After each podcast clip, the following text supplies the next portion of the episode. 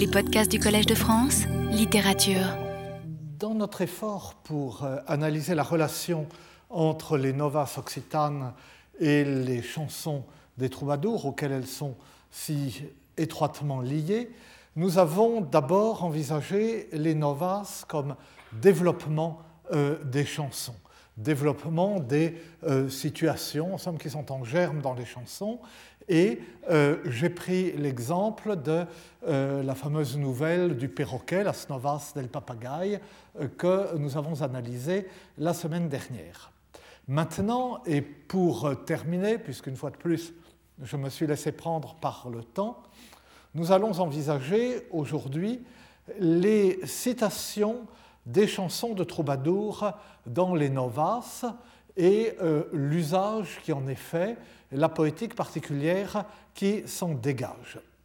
C'est le dernier point que nous pourrons traiter, et encore bien vite, et une fois de plus, à travers un seul exemple. Je le rappelle, les novas ne se veulent pas euh, ne veulent pas être, ne prétendent pas être un commentaire explicatif des chansons qu'elles citent, comme le sont les razos que nous avons étudiés l'an dernier.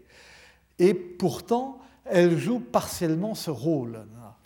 Les citations des troubadours qu'elles insèrent confirment le discours du poète et celui des personnages, et en même temps, l'histoire confirme et parfois éclaire le discours ramassé, quelquefois obscur, souvent obscur, de la chanson.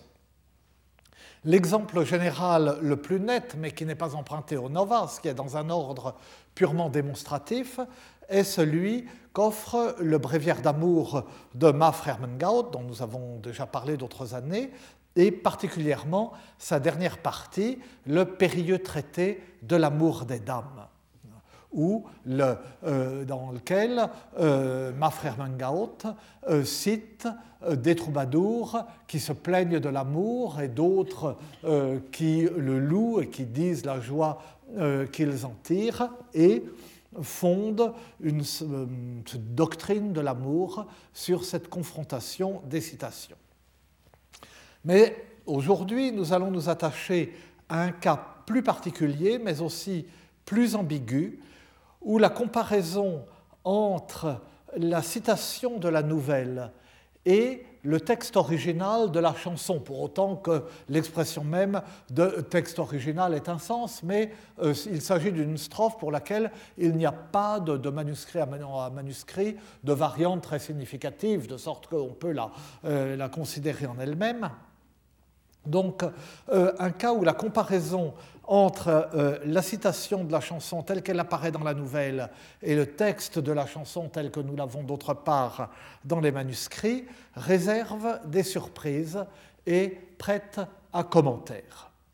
Et ce cas est celui euh, qu'offre euh, la nouvelle du catalan Raymond Vidal de Bessalou, qui commence ainsi On aquel temps qu'on era gais, et per amor fils everais, quendes et d'avinens esquei, au temps où l'on était gai et, grâce à l'amour, sincère et vrai, aimable et de manières avenantes. C'est une des plus célèbres parmi les novas. Une telle, il faut dire qu'elles ne sont pas très nombreuses, comme nous le savons. Une telle entrée en matière place le récit qu'elle ouvre dans un passé idéalisé à l'époque où l'on savait euh, aimer euh, et euh, avoir les bonnes manières liées à la vie de cour et à l'amour. Et cette situation est renforcée par le fait que le point de casuistique amoureuse qui est au cœur de la nouvelle, et dont je vais reparler dans un instant, est tranché à la fin par Hugues de Mataplana, Hugues de Mataplana, Hugues de Mataplana, qui avait été le protecteur de Raymond Vidal. Or, ce grand seigneur catalan, favori euh, du roi Pierre II d'Aragon, euh, était, enfin, je dis était mort parce que hmm, je suppose que la nouvelle est postérieure à la mort d'Hugues de Mataplana, pour la raison que je vais dire dans un instant. Donc, euh, Hugues de Mataplana, favori du roi Pierre II, enfin un des favoris du roi Pierre II d'Aragon, était mort en 1213 des suites des blessures qui l'avaient reçu à la bataille de Muret, cette bataille de Muret où le roi Pierre II lui-même euh, a été tué. Euh, d'ailleurs, ça n'empêche pas euh, le, fils de Pierre II, le roi Jaume le Conquérant, le, conquérant de Majorque, qui a écrit des mémoires qui sont un texte extrêmement intéressant parce que c'est une des rares autobiographies médiévales et une autobiographie princière. Jaume dit qu'à Muret, il cite dans ses mémoires Hugues de Mataplana parmi les seigneurs catalans qui auraient déserté le champ de bataille et pris la fuite euh, en abandonnant son père qui allait euh, être tué. Mais euh, Hugues de Mataplana a peut-être pris la fuite, mais enfin il avait eu le temps d'être suffisamment blessé pour en mourir peu de temps après. Et Raymond Vidal a écrit une autre nouvelle, enfin qui est sans doute de lui, euh, Abril Sissi et Mais in Trava, euh, au sortir d'avril et à l'entrée euh, de mai, et qui a été une nouvelle très, très longue, très confuse, qui n'est pas peut-être la plus ennuyeuse de toutes les novas, ça, ça n'en fait rien. Et ce texte fait également l'éloge de Hugues de Montaplana et de sa cour, et lui a été composé avant 1213 parce que le roi Pierre II euh, y est présenté comme vivant.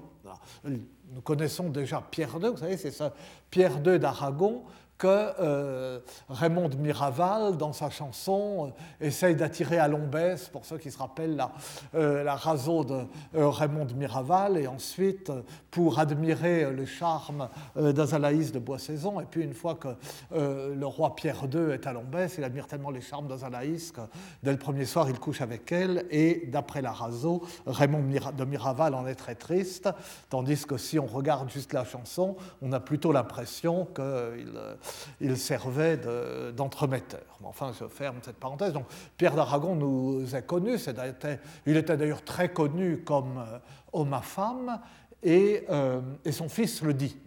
Son fils, au début de ses mémoires, euh, dit voilà, mon père s'est trouvé engagé dans ces histoires politiques du, euh, là, du, enfin, du, Midi, c'est pas le Midi, c'est le Nord pour lui, c'est l'Arangon, mais enfin, tous ces seigneurs lui montraient qui sa femme, qui sa fille, alors vous le connaissez, il tombait dans le panneau et il se, il lançait là-dedans. Enfin bon, ça c'est autre chose.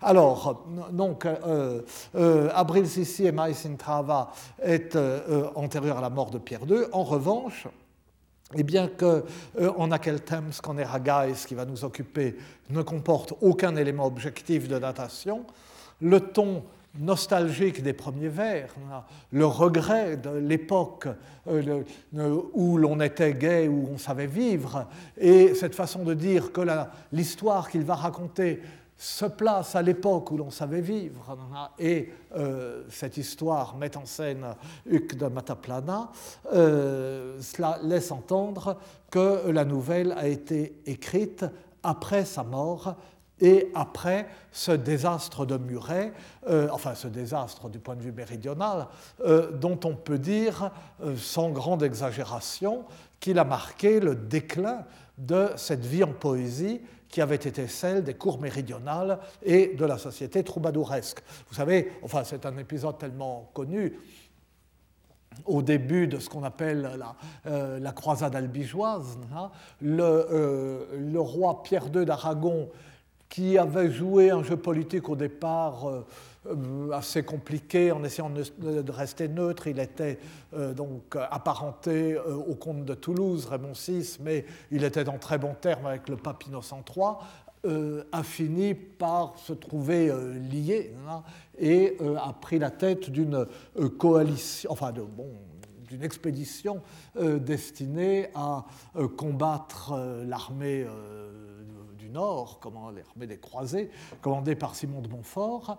Et euh, donc, il est remonté vers Toulouse et à bon, 10 ou 15 km au sud de Toulouse, à Muret, euh, il, a, affronté l'armée des croisés. Et ça a été un désastre retentissant. Le roi a été tué euh, et ça a marqué à long terme la victoire définitive du Nord. Alors, je reviens à cette nouvelle euh, qui compte euh, l'histoire suivante. Un chevalier de la région d'Exideuil, en Limousin, ce, qui montre l'étendue géographique, enfin, montre l'unité en quelque sorte de ce euh, monde de la, poésie et de l'amour. Donc, un chevalier de la région d'Exideuil, pauvre mais doté de toutes les vertus courtoises et chevaleresques, aime une dame. Elle l'accepte pour son soupirant et pour son chevalier servant, euh, et donc il est son soupirant officiel, mais elle ne lui accorde aucune faveur. Et euh, il l'aime et il la sert fidèlement pendant de nombreuses années euh, sans jamais rien demander. Et un jour, pourtant, il la requiert d'amour de façon un peu plus pressante. Elle s'en tient pour offenser et elle le chasse. Et alors, une des suivantes de la dame qui a assisté à la scène ou qui sait ce qui s'est passé, euh, entame alors la conversation avec ce malheureux chevalier. Elle le plaint d'avoir été si maltraité et elle lui propose d'être son amie à la place de la dame. Ben, elle sera moins cruelle que la dame. Et d'ailleurs, entre parenthèses, on peut s'étonner, même si le, roman de chrétien est nettement plus ancien, que, à ma connaissance, euh, cette nouvelle ne soit guère invoquée pour euh, éclairer la relation très étrange, euh, ou pas si étrange que ça, entre Yvain et Lunette. Le fait que tout le, chevalier au lion est, construit de telle façon et raconté de telle façon que cela va vers des amours Yvain-Lunette qui n'ont jamais lieu. Pas Yvain aime l'autre. Non, ferme la parenthèse. Donc, elle se propose pour être l'ami moins cruel euh, du chevalier, marché conclu. Mais, enfin, marché conclu. Euh, mais euh, à ce moment-là, la dame entre en fureur. Elle veut reprendre son ami, mais le chevalier ne l'entend pas de cette oreille, il est très content euh, avec euh, la demoiselle. Euh, elle veut reprendre son amie, elle accuse la demoiselle qui est sa suivante, donc dont elle est la supérieure. Elle accuse la demoiselle de le lui avoir volé et elle exige qu'elle le lui rende.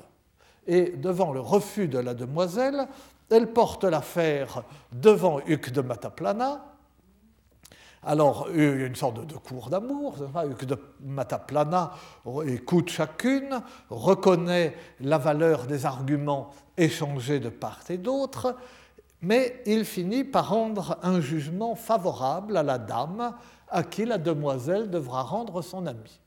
Alors, passe d'ailleurs sur ce jugement qui, nous, ne nous satisfait pas totalement. On pas, euh, instinctivement, nous jugerions différemment, ce qui est intéressant d'ailleurs pour euh, la représentation de l'amour et pour ce que signifie l'amour euh, à cette époque.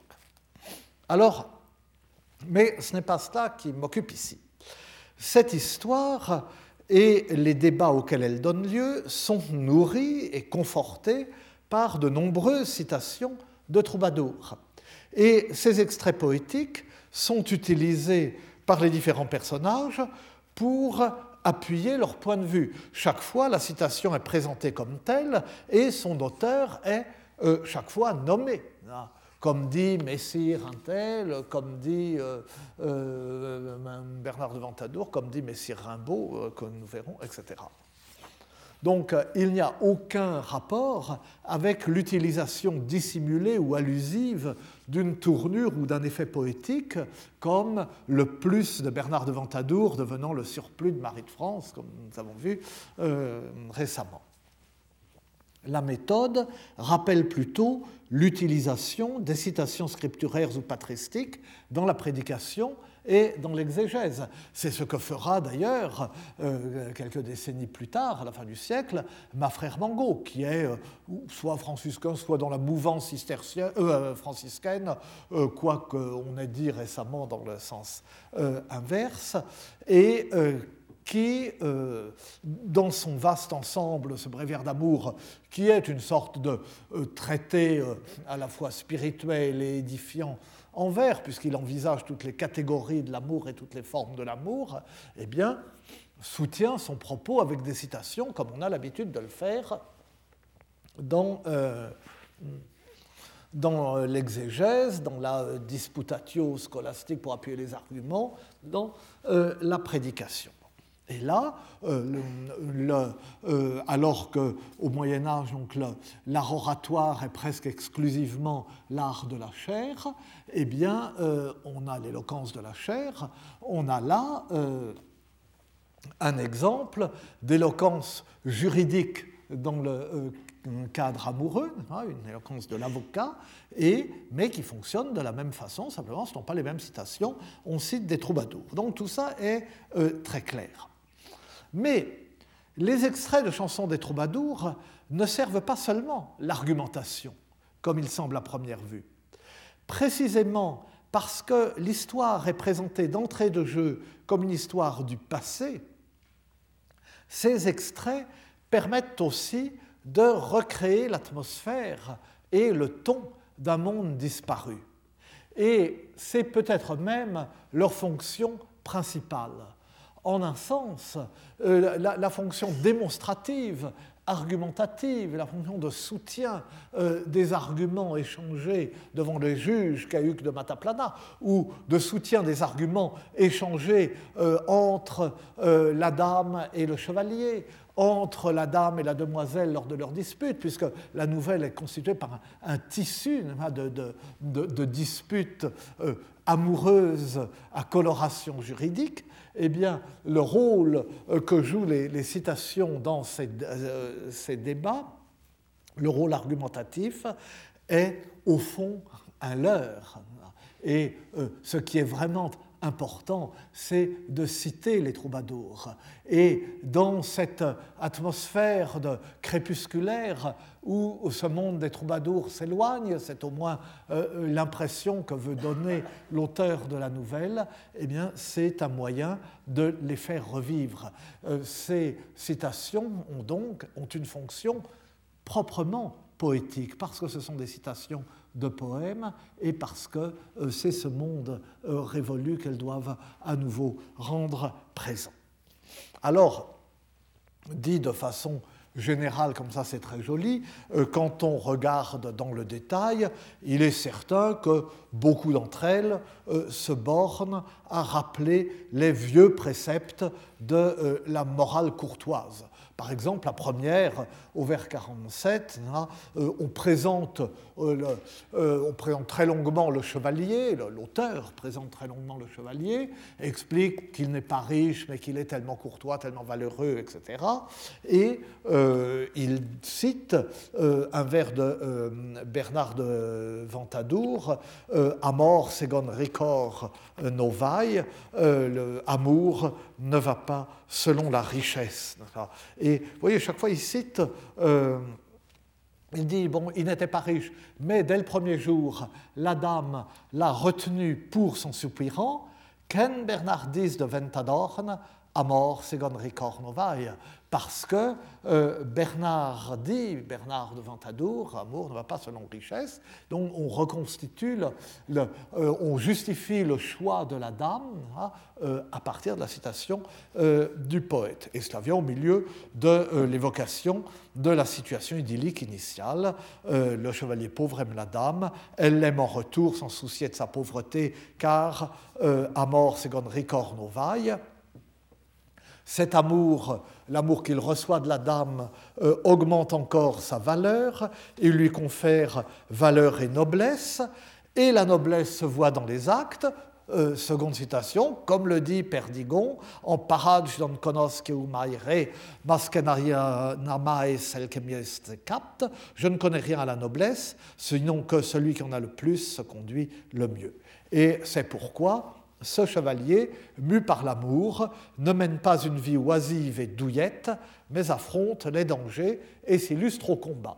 Alors vous voyez, euh, on a une description au départ, donc ça, ça paraît d'une banalité à pleurer, euh, une, euh, un état des lieux, une description de la situation, soutenue par ces deux premières citations, le chevalier qui a toutes les qualités mais qui est pauvre, mais ça ne fait rien, la, dame le retient pour son soupirant parce que l'amour n'a rien à voir avec la richesse, et le et lui a la vraie noblesse, et le, celui, parce que la vraie noblesse se juge au comportement et non pas euh, seulement à la naissance, ou même pas à la naissance. C'est un vieux topos euh, du Moyen Âge, hein, que euh, la vraie noblesse est la noblesse du cœur et non pas la noblesse de, la naissance. C'est une sorte à la fois d'alibi d'une société aristocratique et d'alibi d'une société chrétienne, hein, qui se justifie comme ça. Oui à la noblesse, mais la vraie noblesse, etc. Et euh, ainsi, bon, ce chevalier, euh, euh, entraîné par l'amour, n'est pas recréant. D'ailleurs, on est recréant d'amour quand la dame vous offre quelque chose qui, est, qui vous fait oublier les combats, mais lui, on n'avait rien à oublier et il se bat. Et à ce moment-là, arrive, donc on en est déjà au vers, il y a déjà presque 100 vers qui sont écoulés pour un texte qui n'est pas très long. Et alors vient un extrait d'un troubadour, un extrait plus long, moins attendu, plus complexe en lui-même et dans son contexte, et cet extrait est supposé illustrer ce euh, dernier trait que, euh, mu par l'amour, euh, le chevalier sort de chez lui, ne reste pas dans ses pantoufles et va s'illustrer au combat. Et voici cet extrait. Le voici. Et nos stekpa à leit de voûte, vestits, pascuts à une départe, ans carget guerre et regarde, et fes persos vesis a saut, aisi comme dis en rembauts, et celle qu'em volosir, escoute. Alors, citation de Rimbaud, Permidon sai le corps estut, que a leil humil et baut, et sa lieist on vengest azot, et mestera en loc de voûte, j'en ne pensera d'alre mut, mas que manger et tengram kaut, et agranom en raimbot. Ne vol qu'aver nom raimbot, los cavaliers, mais beau et belle. Et il ne resta pas comme une statue vêtue et nourrie dans son coin, mais il affronta guerre et danger et se lança à l'attaque pour ses voisins, ainsi que le dit Sire Rimbaud, et que celui qui veut m'entendre écoute, m'écoute. Pour Madame, j'ai le cœur ombrageux. Dans le contexte, je traduis ombrageux, mais nous verrons que Estout, euh, enfin, ne pose pas de problème, mais a un sens complexe et que tout tourne autour de ce sens. Euh, j'ai le cœur ombrageux et avec elle, je l'ai, donc pour Madame j'ai le ombrageux, et avec elle, je l'ai humble et joyeux, ou plein d'entrain, nous verrons que Baut pose aussi des problèmes. Et si cela ne lui était pas agréable, je resterais comme une statue, et je ne penserais à rien d'autre qu'à manger et me tenir au chaud, et j'aurais nom Sire Rimbaud. Alors, Raymond Vidal reprend le chevalier ne voulut pas avoir nom Rimbaud, mais euh, bon et beau. Comme si c'était un signal beau et belle. Donc la strophe citée est extraite euh, d'une chanson de Rimbaud d'Orange, euh, Bonne un bon accord chante qui chante Arsaille. Il convient que dans une bonne cour chante celui qui sait chanter. Mais vous voyez qu'elle est liée par les rimes au texte de la nouvelle, puisque Raymond Vidal ajoute ce vers qui est une cheville, et celle qui me volosir m'escoute, et que celui qui veut m'entendre m'écoute, pour avoir une rime à estout, premier vers de la strophe, et pour que la strophe soit vraiment intégrée, n'apparaisse pas comme une citation complète, mais soit vraiment intégrée euh, à son propos. De même, la strophe se termine par en Reimbot, ne volcaver non Reimbot, il y a une rime du même au même qui permet à la fin, là encore, de souder la strophe avec la nouvelle. En même temps, euh, il crée un effet d'écho euh, facile, puisqu'il part de la strophe, en disant au départ Il ne resta pas comme une statue et ne stek pas à l'œil de voûte. Hein, et alors que euh, la chanson dit Et mestera en loc de voûte, et je resterai euh, comme une statue. Vut, c'est vultum, euh, c'est le visage, c'est, euh, et donc l'image, l'icône, comme le, vult de Luc. Et donc la chanson est intégrée par les rimes et par ce rappel de son texte même à la strophe. Mais ce n'est pas seulement ça. Vous voyez que dans la citation, là, euh, cette chanson est en octosyllabes comme la nouvelle. Or, Raymond Vidal a modifié la chanson de Rimbaud d'Orange de façon à ce qu'elles soient en octosyllabes dans le maître régulier de, euh, euh, la nouvelle. La chanson de Rimbaud, d'Orange euh, est le maître du trobarclus, de la façon de composer refermée, obscure. Il a été, c'est très connu, il a débattu avec Guiraud de Borneille, qui était l'autre grand troubadour de son époque, de, la vie des contemporains, le plus grand troubadour de son époque, qui lui était euh, partisan euh, du trobar léoud, hein, de la façon de composer légère, facile. Guiraud de Borneille disait Je veux que mes chansons, j'aime bien que mes chansons soient chantées même par les simples gens à la fontaine. Hein. Et Rimbaud d'Orange disait Bon, ma poésie n'est pas faite pour être divulguée hein, et il faut qu'elle soit obscure. Donc Rimbaud d'Orange poète de l'obscur, le poète de la fameuse chanson de la fleur inverse, un poète difficile, hermétique, n'a évidemment pas composé sa chanson en octosyllabes, euh, comme ça régulièrement, uniquement en octosyllabes, dans ce vers le plus chantant, le plus facile, ce vers qui sert à tout, ce vers passe-partout, ce vers qui, sert à écrire des nouvelles, des romans, euh, n'importe quoi, des vite n'importe quoi. Il a écrit sa chanson en heptasyllabes. Il préférait l'impair. La chanson de Rimbaud est en heptasyllabe, en vers de sept pieds. Et non seulement elle est en vers de sept pieds, mais le deuxième vers de chaque strophe est, en vers, est un, vers de cinq pieds. Donc entièrement en vers impairs et sept pieds avec un second vers de euh, cinq pieds. Et le euh, texte véritable de Rimbaud d'Orange, le voici.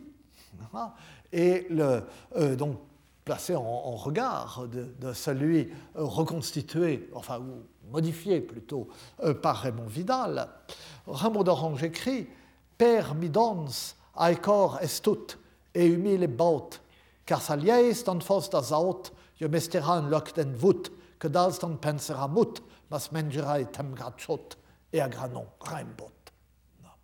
Et alors, vous voyez, j'ai mis en italique les ajouts de Raymond Vida.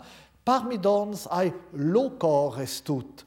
Que allez Là, il faut ajouter beaucoup, puisque le second n'a que cinq pieds. Que allez lai humil et baut. Et salies don venges das aut. Et mesteran loc de voûte, je ne pensera d'altre mot, mais que manger im tenrat pot. Et à granon, en Rimbaud.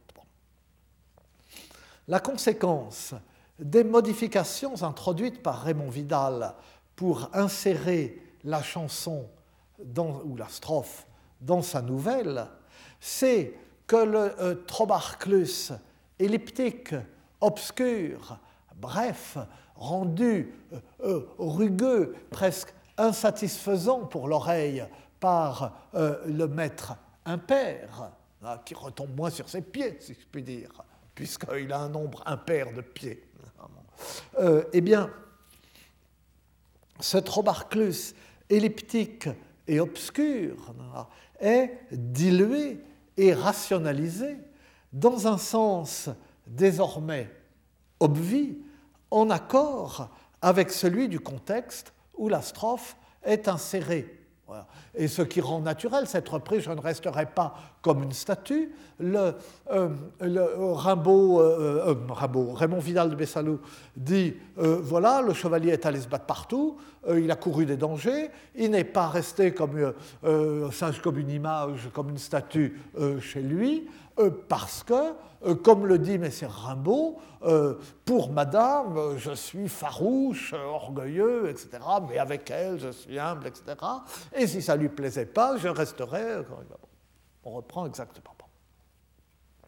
On le fait. Il y a une sorte de, symétrie, de, miroir euh, entre le texte de, la nouvelle, la strophe de Rimbaud d'Orange, et le lecteur se dit, ben oui, euh, c'est exactement ça. Euh, le comportement de ce chevalier est l'illustration exacte, l'application exacte de euh, ce que dit Rimbaud d'Orange, N. Rimbaud, Messire Rimbaud, dans sa nouvelle. Seulement, ce n'est pas ça que disait Rimbaud d'Orange. Et l'ajout le plus caractéristique de Raymond Vidal est celui du vers 2. Le, ce qui est naturel, encore une fois, puisque c'est le vers court, et que là, il doit ajouter non pas euh, un pied pour passer de l'heptasyllabe à l'octosyllabe, mais euh, trois pieds pour passer de cinq à huit pieds. Raymond Vidal, euh, adaptant sa strophe à la nouvelle, écrit Per mi dons cor estut, premier vers, que allei lai humil et baut. Pour Madame, j'ai le cœur orgueilleux ou ombrageux, irritable ou encore téméraire, et ou car avec elle, je l'ai humble et joyeux. Bon, c'est encore une fois l'illustration exacte de ce qu'il vient de dire de son propre cru. Le chevalier est devenu un combattant redoutable euh, par amour, mais par un amour qui est lui-même humble et obéissant. Avec sa dame, il est humble et obéissant et terrible avec les autres. Mais encore une fois, ce n'est pas ce que disait Rimbaud. Que à l'œil, car avec elle, je suis humble et euh, joyeux, car avec elle, c'est un ajout. C'est cela, l'allongement de Raymond Vidal pour passer de 5 euh, pieds à 8 pieds. Le texte de Rimbaud d'Orange, conformément à la pratique du Trobarclus, est laconique et il est agressivement contradictoire. Ce qui est le, le voyez, ce Trobarclus qui aime, euh, euh, contrairement à ce qu'enseignera Malherbe, qui aime les monosyllabes, les agglutinations de consonnes, euh, les, euh, ce qui rappe l'oreille, ce qui est rugueux, et en même temps, dans la pensée, euh, ce qui paraît contradictoire, ce qu'on n'arrive pas à unifier, ce qui incarne dans les mots les contradictions de l'amour et les tourments de l'âme amoureuse. Eh bien, conformément à cette pratique, le texte de Rimbaud est laconique et il est agressivement contradictoire. Per midons ai courts estut, et euh, l'heptasyllabe, le rythme impair, laisse tout le temps à l'oreille l'impression qu'il manque quelque chose et qu'il y a une sorte d'abrègement permanent. Per midons ai cor estut et humile et baut. Pour madame, j'ai le cœur orgueilleux, humble, joyeusement hardi. Voilà euh, ce qui plein d'un entrain hardi. Parce que Baot, c'est cela, enfin on peut traduire par joyeux, mais euh, Baot, c'est une sorte euh, d'entrain, d'allant, de bonne humeur joyeuse, de trop plein d'énergie. Et de hardiesse.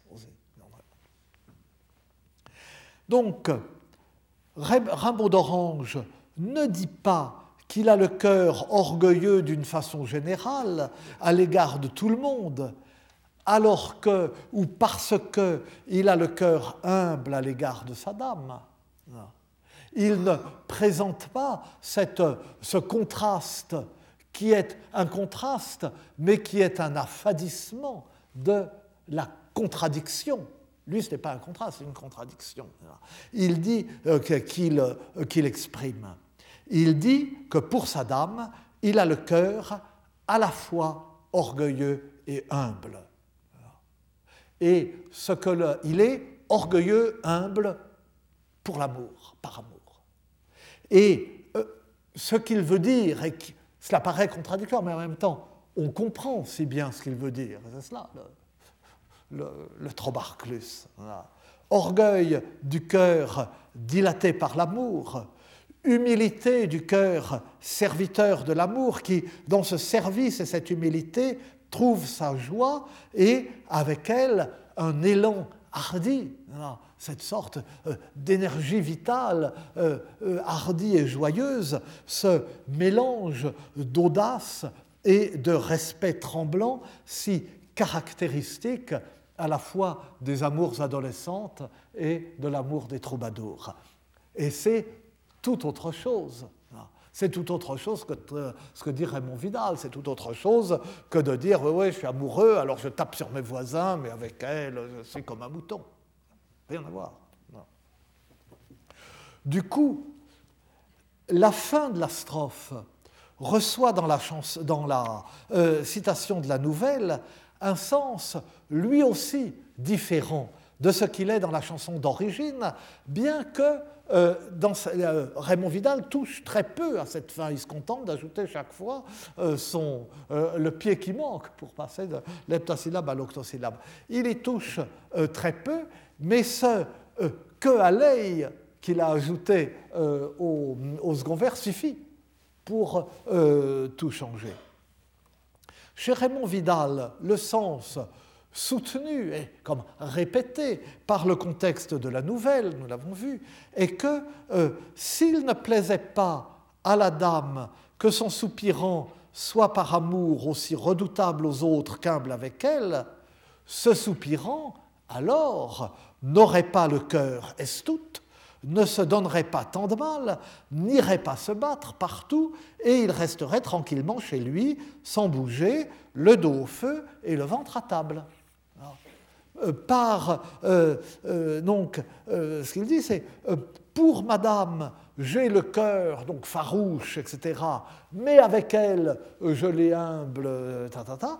Et si ce partage, en somme, cette situation ne lui plaisait pas, je resterai euh, immobile comme une statue et je ne penserai à rien d'autre qu'à manger, à me tenir au chaud, et j'aurai non euh, Messire Rimbaud. Du coup, le vers, ce vers final, et j'aurai non euh, Sire Rimbaud. Alors, Raymond Vidal ajoute Sire, N en occitan, EN. N, messire, enfin ça, c'est pas un terme vraiment de, noblesse, on, on, le trouve employé même pour des gens qui ne sont pas nobles, mais c'est monsieur, si on veut. Un peu plus. Donc j'aurais non Sir Rimbaud. Et euh, euh, dans la, strophe d'origine, il n'y a pas N, il y a et à Granon Raimbaut. Euh, N est ajouté pour avoir les huit pieds. Donc, mais dans ce contexte, je suis euh, euh, pour madame, euh, j'ai le cœur terrible pour les autres et humble avec elle. Et si cette situation ne me plaisait pas, je ne donnerais pas tant de mal, je resterais tranquille chez moi, etc. Et j'aurais non si Rimbaud. Ce vers final, et j'aurais non si Rimbaud, qui n'est déjà pas limpide dans la chanson de Rimbaud d'Orange, le poète est de toute façon en Rimbaud, c'est son nom. Rimbaud d'Orange. Ce vers devient, dans le contexte de la nouvelle, franchement obscur. Le reste de la strophe est comme rationalisé, avec un contraste, mais un contraste rationnel au regard des contradictions de l'amour exprimées dans la strophe de Rimbaud d'Orange. Mais on finit par buter sur ce vers final dont on ne voit pas très bien ce qu'il veut dire sauf à comprendre, comme le suggère Suzanne Thiollier-Méjean dans une note, que ce nom de Rimbaud pourrait désigner euh, par lui-même un imbécile ou un rustre euh, incapable de euh, se dépasser lui-même par amour. Alors évidemment, si un Rimbaud c'est un imbécile, tout c'est clair, comme, comme Michel en allemand. Der Deutsche Michel, euh, c'est pas flatteur. Mais, euh, euh, cette supposition euh, certes adaptée au contexte, mais elle est en fait gratuite. Nous n'avons pas d'autres exemples qui nous montreraient que Rimbaud, euh, non plutôt aristocratique, comme ce nom germanique, ce nom est désigné un imbécile. Elle n'est soutenue que par le, les deux premiers vers au moment où la nouvelle repart, le contraste entre Rimbaud et Bon et Beau, ce nom de, de dedans. Il n'avait pas nom, le chevalier ne voulut pas avoir nom Rimbaud, euh, mais euh, bon et beau. Dans la chanson d'origine, il en va différemment. Non pas que le vers soit tout à fait clair, mais on croit tout de même comprendre un tout petit peu mieux.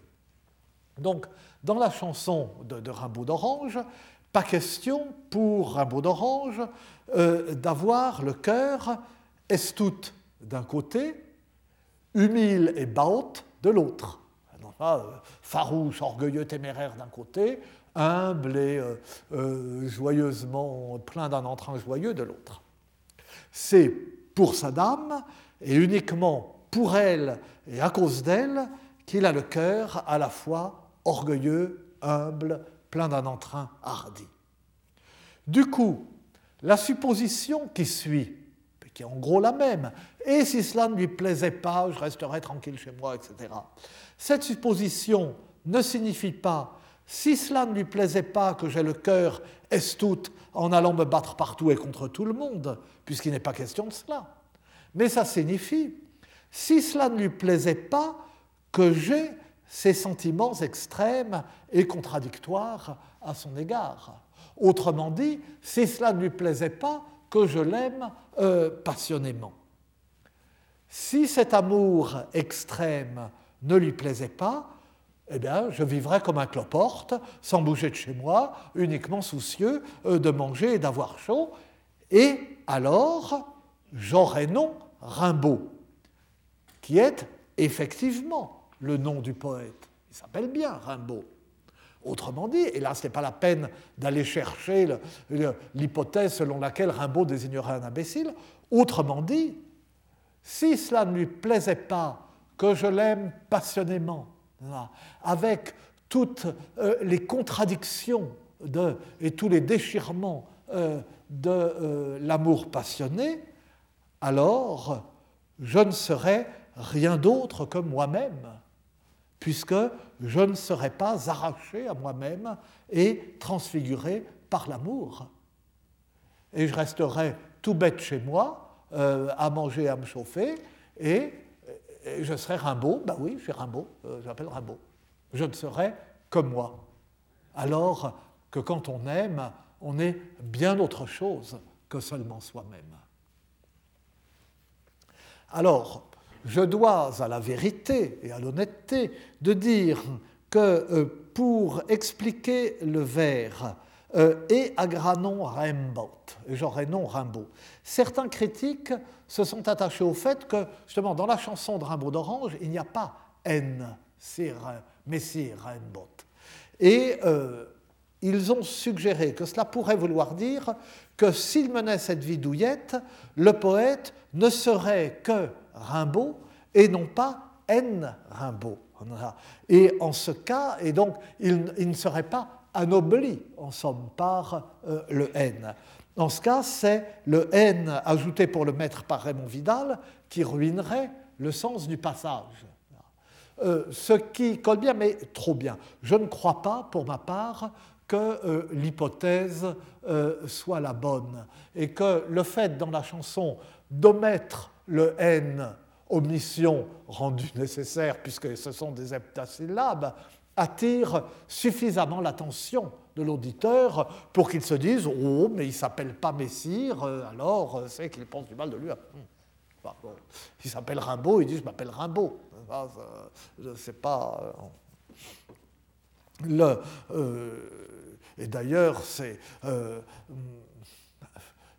justement, s'il a, comme il était probable, conscience de son rang social, il n'éprouve pas le besoin de, de le mettre à tout bout de champ. le roi de France signait Louis, et, ça suffisait. Et il y a l'un des. Bah, tout premier Maigret. Hein, euh, euh, euh, Maigret repère l'imposture d'une jeune femme qui se fait passer pour une femme de, naissance aristocratique et qui a eu des malheurs, parce qu'en parlant de son enfance, elle dit le château. Et Maigret sait ce que dans les romans suivants, il n'aurait pas forcément. Et il sait que quand on est de ce milieu, on dit la maison. Et, bon, je suppose qu'il en était de même pour Rimbaud d'Orange. Bref, je récuse l'argument qui me paraît misérable et euh, je crois que, je m'en tiens euh, à mon hypothèse, qui a voulu quand même plus belle, n'est-ce pas euh, si, si je n'étais pas mu par la passion contradictoire de l'amour, je ne serais que moi-même. En fait, dans toute cette strophe, et euh, vous l'avez senti au fait que je revenais toujours, ou je gardais les mots euh, de l'ancien occitan, ou je revenais toujours sur une traduction hésitante. Rimbaud joue sur le sens des deux mots estut et baut, ces deux mots euh, d'origine germanique. Et Raymond, Raymond Vidal joue à son tour sur le sens de ces deux mots pour détourner le sens de la strophe tout entière. Tout se joue en fait euh, sur ces deux mots. Estut, euh, euh, Stolk, c'est le mot qui a donné en allemand moderne Stolz, fier. Estut, c'est orgueilleux ou téméraire l'un ou l'autre, avec, on, le trouve employé avec spécifiquement le sens d'orgueilleux ou spécifiquement le sens de téméraire, selon les contextes, mais avec toujours la nuance de l'irritabilité et de euh, l'agressivité. C'est presque toujours, pas toujours, mais presque toujours un mot pris en mauvaise part.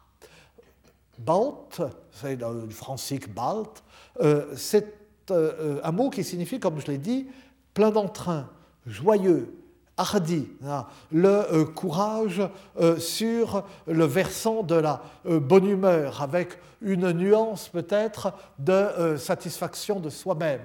pas dans les, les contes d'Henri Pourrac, j'aime tant le garçon qui part avant l'aube au petit matin, comme ça dans les montagnes d'Auvergne, en sifflant la, youillette, et qui rencontre sur son chemin des ennemis redoutables et l'amour et tout ça, dans la bonne humeur et l'élan de la jeunesse. Eh bien, il en vient à bout. Bon, eh bien c'est ça, Baut.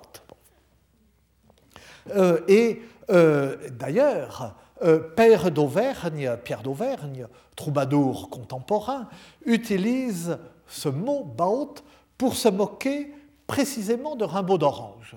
Dans sa célèbre chanson Chantarai d'aquest troubadours, je vais chanter de ces troubadours, et donc chaque, il passe en revue de strophe en strophe ces confrères et concurrents, euh, les autres troubadours, euh, pour dire qu'ils sont tous nuls, naturellement, ou pour se moquer de tous, et en terminant en disant que euh, le dernier, c'est Pierre d'Auvergne, alors lui, ça, c'est un grand poète, etc. Bon, lui-même. Et, alors, à propos de Rimbaud d'Orange, il dit El noves es en Reimbots, qu'es de son trobar trobauts. Et le neuvième est Rimbaud, que sa poésie rend trop sûr de lui, trop content de lui. Rend trop content de lui. Et dans la strophe d'origine de la chanson qui nous occupe, Rimbaud s'attribue donc les deux formes du courage. La forme de l'excès, hein, est toute, l'orgueil qui conduit à la témérité agressive, et euh, Baut, l'entrain euh, joyeux et, la hardiesse bon enfant. Et entre euh, les deux, paradoxalement, l'humilité. Et là est le paradoxe hein, de, de, tenir à la fois ces deux formes opposées du courage avec entre les deux l'humilité. Tel doit être l'amant, humble, intrépide, fougueux. Humil estot baut. Et euh, Raymond Vidal, quant à lui, profite de l'agressivité qu'il y a dans Estot pour le mettre à part, pour spécifier que l'amant est Estot à l'égard des autres, mais humble et baut à l'égard de sa femme. Baut, euh, enfin B-A-U-T, je le prononce toujours très mal pour pas qu'on croit que c'est beau, le contraire de laine. Euh, euh, baut, alors, ne peut plus signifier que joyeux. Le sens de hardi est de fait exclu par le nouveau contexte, puisque le courage est du côté des autres et de la vie guerrière et dangereuse que mène le chevalier. Et la tension entre baut et humble disparaît en même temps que celle entre humble et estout. Et on voit donc que la strophe de Rimbaud est euh, plus âpre, plus déconcertante. Et l'impression est renforcée par, encore une fois, par le maître impair, les maîtres impairs et le deuxième vers bref. Mais elle a un sens plus plein et finalement plus simple que son avatar, adapté par Raymond Vidal à la métrique banale et au contexte de sa nouvelle, avec euh, ce dernier vers qui lui reste un peu irréductible.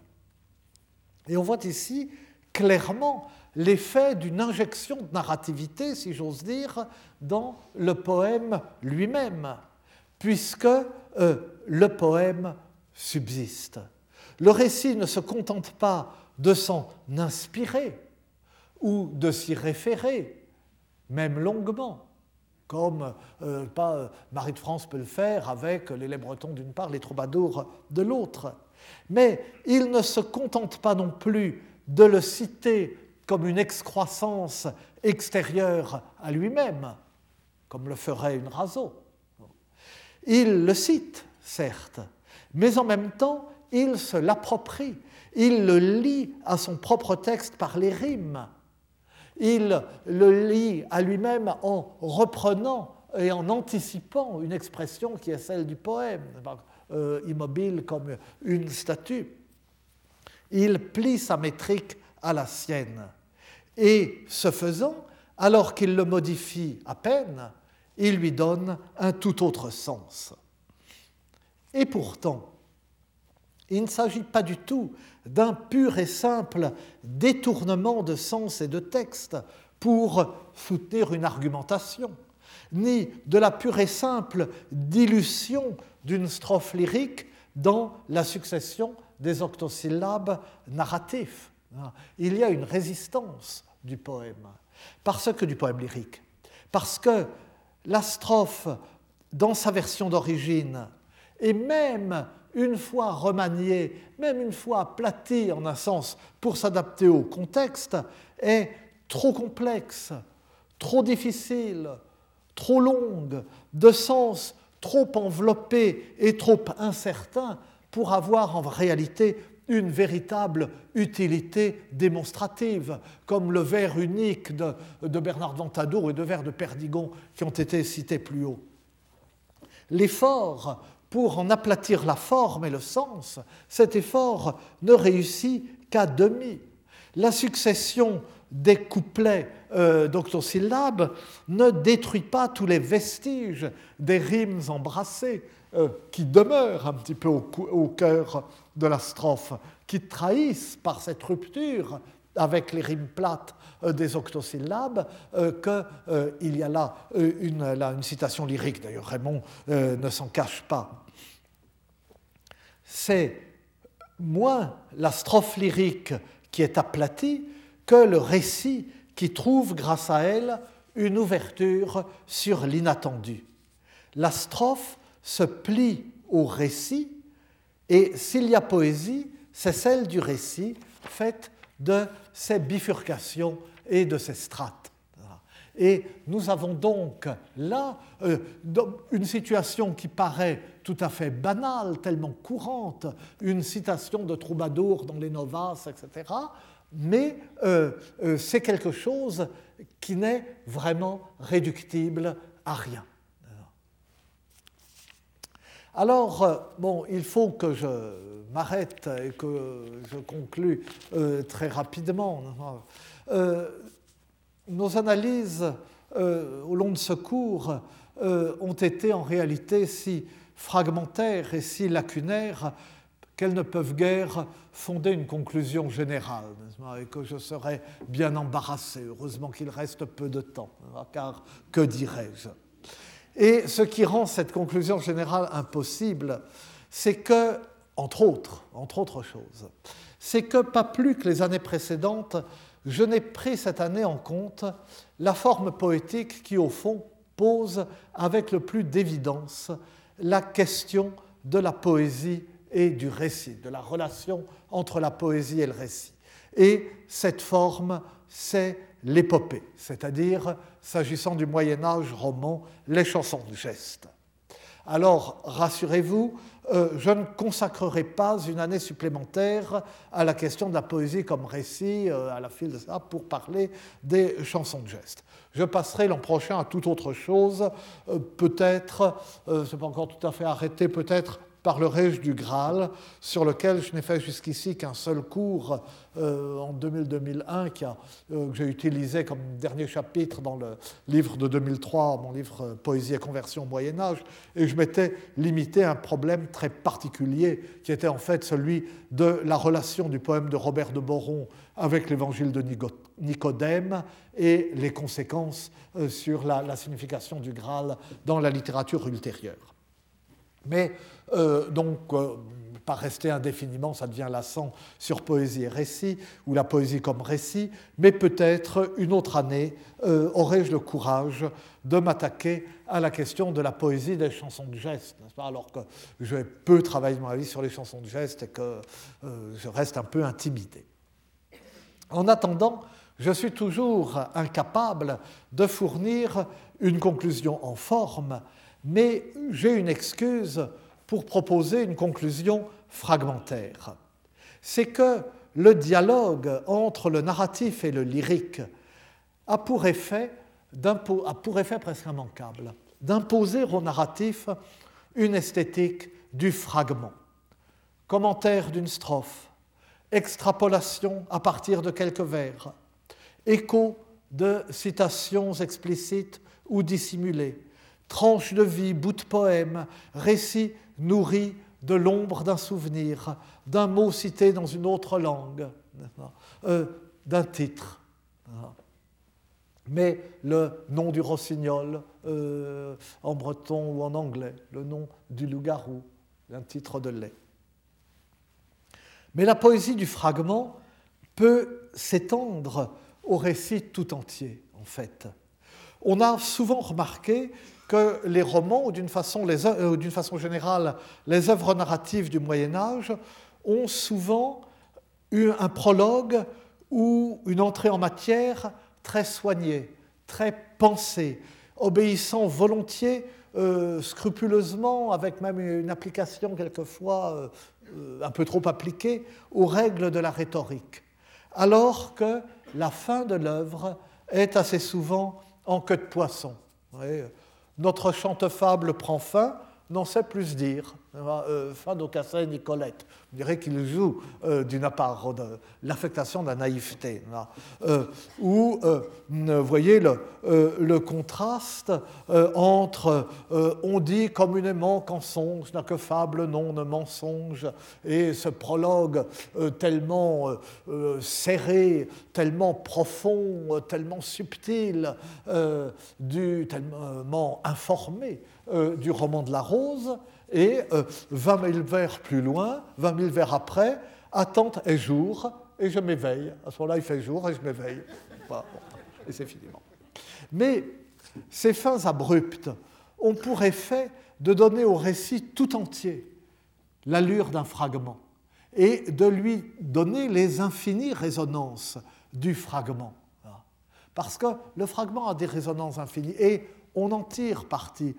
Que l'on songe à la tendance de la littérature actuelle, contemporaine, aujourd'hui, à écrire des nouvelles sans pointe finale, donc sans leçon, contrairement à ce qui avait toujours été une loi du genre, comme dans toute œuvre brève. la loi de l'œuvre brève, la loi la plus générale de l'œuvre brève, c'est la pointe, la chute du sonnet, la pointe euh, de l'épigramme, euh, la, la chute de la nouvelle. Mais aujourd'hui, nous lisons des nouvelles comme fragments extraits du quotidien qui tiennent tellement à affirmer leur statut de fragments extraits du quotidien qu'elles n'ont ni début, ni fin, ni queue, ni tête, si je puis dire. La nouvelle comme shortcut.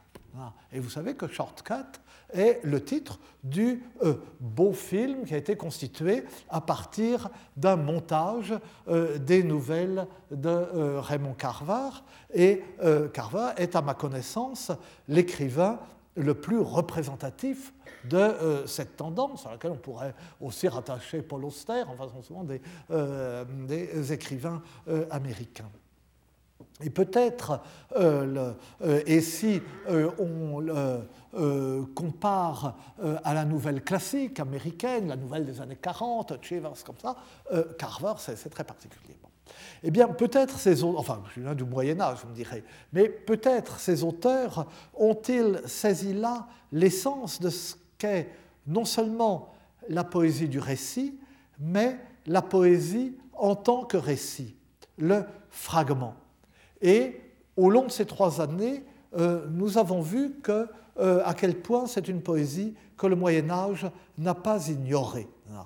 Et avec une mauvaise foi que je ne cherche pas à dissimuler, euh, j'y vois une justification à achever de façon abrupte ces considérations fragmentaires. Je vous remercie. Retrouvez tous les podcasts du Collège de France sur www.collège-de-france.fr.